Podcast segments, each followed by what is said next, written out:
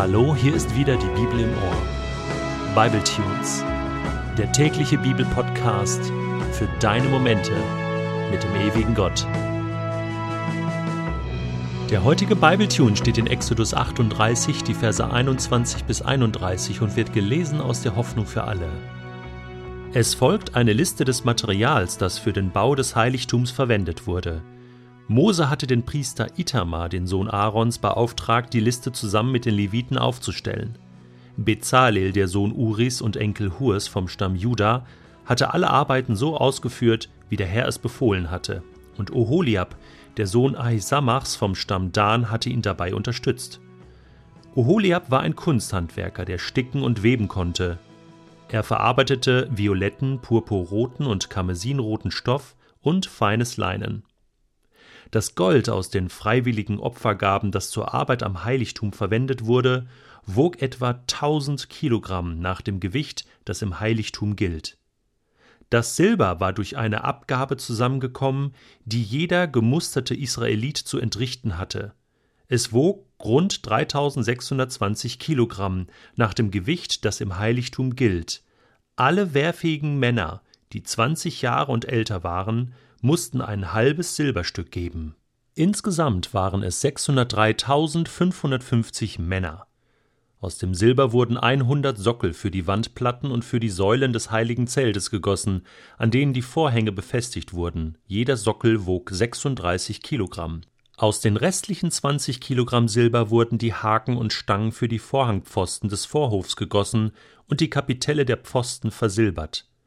Die Bronze, die durch die freiwilligen Gaben zusammenkam, wog etwa 2550 Kilogramm. Daraus ließ Bezalel die Sockel für den Eingang des heiligen Zeltes herstellen, den Brandopferaltar mit seinem Gitterrahmen und den dazugehörigen Gefäßen und Werkzeugen, die Sockel für die Abgrenzung des Vorhofs, die Sockel für den Eingang zum Vorhof sowie alle Pflöcke für das heilige Zelt und für die Vorhänge des Vorhofs eine Tonne Gold, dreieinhalb Tonnen Silber, zweieinhalb Tonnen Bronze wurden verarbeitet bei dem Bau der Stiftshütte. Allein an Edelmetall waren das knapp sieben Tonnen. Sieben Tonnen Edelmetall. Ich habe das mal durchgerechnet. Also mit dem heutigen Tagespreis von Gold, Silber und Bronze, Kilogrammpreise, kommst du allein für eine Tonne Gold auf ca. 40,5 Millionen Euro, für dreieinhalb Tonnen Silber auf 2,9 Millionen Euro und für die Bronze noch läppische 18.750 Euro.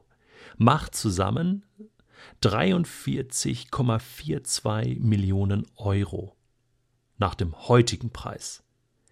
Jetzt muss man sich das mal vorstellen in der damaligen Zeit und dann auch sehen, was für ein kleines Völkchen das Volk Israel war mit 603.000 Männern und vielleicht den dazugehörigen Frauen und Familien. Das waren nicht so viele. Sieben Tonnen Edelmetall. Wofür das Ganze? Natürlich hat Mose den Auftrag gehabt, die Stiftshütte so zu bauen, das Heiligtum Gottes so zu bauen, wie er es im Himmel gesehen hat. Und dort hat er die Herrlichkeit pur gesehen. Straßen aus Gold, Edelsteine, wunderbar und herrlich, so wie es in Offenbarung 21 beschrieben wird, das neue Jerusalem, die himmlische Stadt mit Straßen aus Gold mit Stadtmauern aus Edelsteinen. Natürlich ist das alles ein Bild, ich kann mir jetzt nicht so vorstellen, auf einer goldenen Straße zu gehen, aber es soll ausdrücken, wie wertvoll, wie himmlisch der Himmel eigentlich ist. Und dass das Beste auf dieser Erde gerade gut genug ist, um Gottes Schönheit und Herrlichkeit auszudrücken. Salomo, der später den Tempel gebaut hat für David, hat das Ganze noch getoppt. Als der Tempel eingeweiht wurde, hat er allein 120.000 Schafe geopfert. was da reingebuttert wurde in den Tempel Gottes, Gott zu ehren, das war unglaublich. 43 Millionen Euro. Was ist das für ein Wert? Was soll eigentlich damit ausgedrückt werden? Geht es hier um prunkvolle Bauten oder um die Erhaltung von wertvollen und kostbaren Kirchengebäuden?